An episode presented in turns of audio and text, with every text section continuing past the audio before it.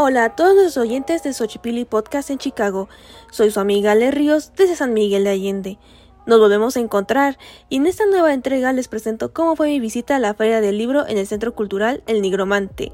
En esta ocasión he entrevistado a varios de los libreros y editoriales que se presentaron para vender y exponer su catálogo editorial. El Centro Cultural El Nigromante hace honor a la obra y vida de quien adoptó el nombre, Ignacio Ramírez El Nigromante, figura importante del romanticismo mexicano y originario de San Miguel de Allende. En este lugar se practican todo tipo de artes, danza, pintura, música, literatura, entre otras. Es por eso que los lugareños también lo conocemos como Bellas Artes. En esta ocasión, como todos los años, el recinto se vuelve el hogar de todas las librerías y editoriales que llegan a vender sus libros y lectores como yo, quienes van a observar y adquirir nuevos integrantes para nuestras bibliotecas. Como en cada feria del libro, se presentaron varios autores que mostraban sus nuevos libros y se hacen actividades culturales en los que se involucran a las escuelas de San Miguel de Allende, así que es común en la visita a esta feria encontrar a grupos de estudiantes observando los libros. Esto vuelve a las ferias del libro un evento que inculca y enriquece la cultura y lo artístico. Como en cada entrega, entrevisté a algunos libreros y representantes editoriales acerca de sus trabajos, los temas recurrentes con los que trabajan y algunas recomendaciones que desde San Miguel de Allende se dan a nuestros queridos oyentes en Xochipilli.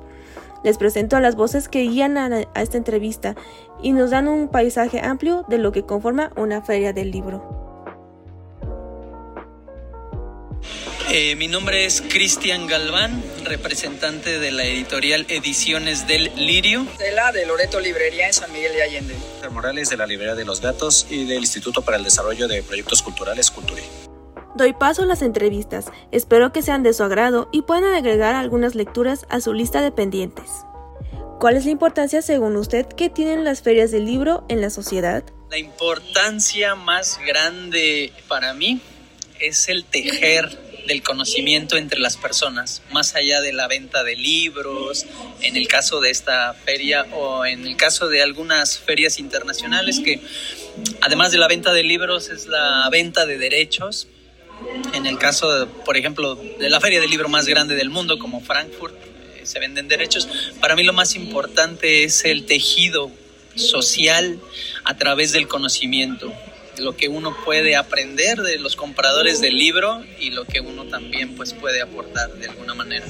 Hacia es acercar los libros y las actividades en torno a los mismos, lecturas, presentaciones de libros, cuentacuentos, acercarlo a la sociedad. Es un momento donde en lugar de que te desplaces a un punto especial donde se ubique alguna librería, pues es normalmente suelen hacerse en lugares céntricos o de acceso para la gente y que llegue a todos, ¿no? Ese es como lo fundamental de una feria del libro, acercar los libros en lugar de que uno vaya a la librería, la librería sale a los parques, a, centros culturales como este, donde se está realizando, y la gente tenga oportunidad de, ver las distintas ofertas y posibilidades, ¿no?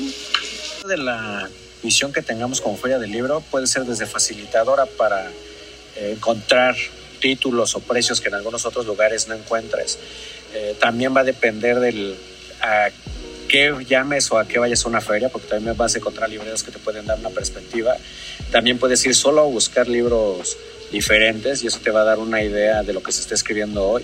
Y eso es muy importante porque va va a ampliar tu visión crítica y eso te va a ayudar a tener mejores selecciones al día a día. ¿no? En el caso de Cristian Galván, como librero, ¿cuáles son los beneficios para la editorial donde trabaja? Es llevar el libro a cualquier rincón, de, ya sea de este país o del mundo, ¿no? También como librero. Última pregunta, ¿qué libro recomienda para nuestros oyentes en Chicago? Algunos otros también eh, de literatura mexicana, tenemos Relatos Recobrados de Elena Garro, tenemos esta carta está en tus labios, una carta de amor de Octavio Paz, justamente a Elena. Y mira, tenemos una gran variedad de, títulos que ahorita, pues, a la pregunta se me haría casi inalcanzable describírtelos. El título del libro que les recomiendo para Chicago, sabiendo que son la gran nación del blues, es un libro de la armónica con una lengua de México que es el mixteco. El libro se llama Natsika y es este, relatos poéticos acompañados de una armónica en blues. En Chicago, bueno, me imagino que es obra latina, ¿verdad?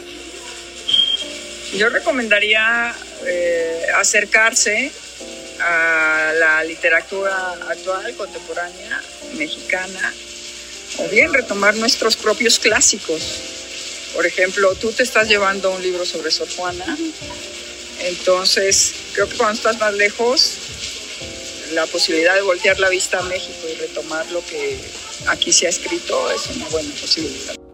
Deben de leer Una grieta en la noche de Laura Baeza, que está editado por Páginas de Espuma. Agradezco a todos nuestros entrevistados, agradezco a Ediciones del Lirio, a Loreto Librería y a Librería de los Gatos por su trabajo y por aceptar las entrevistas y un agradecimiento por su papel en el ámbito cultural. Agradezco también a nuestros oyentes en Xochipilli Podcast en, Chicago. Espero que las entrevistas hayan sido de su agrado y pudieran apreciar la importancia cultural que generan las ferias del libro. Si gustan saber qué libros fueron los que adquirí, pueden visitar mi página de TikTok con el usuario arroba la china que lee, todo junto y en minúsculas. Y con esto me despido. Soy Ale Ríos.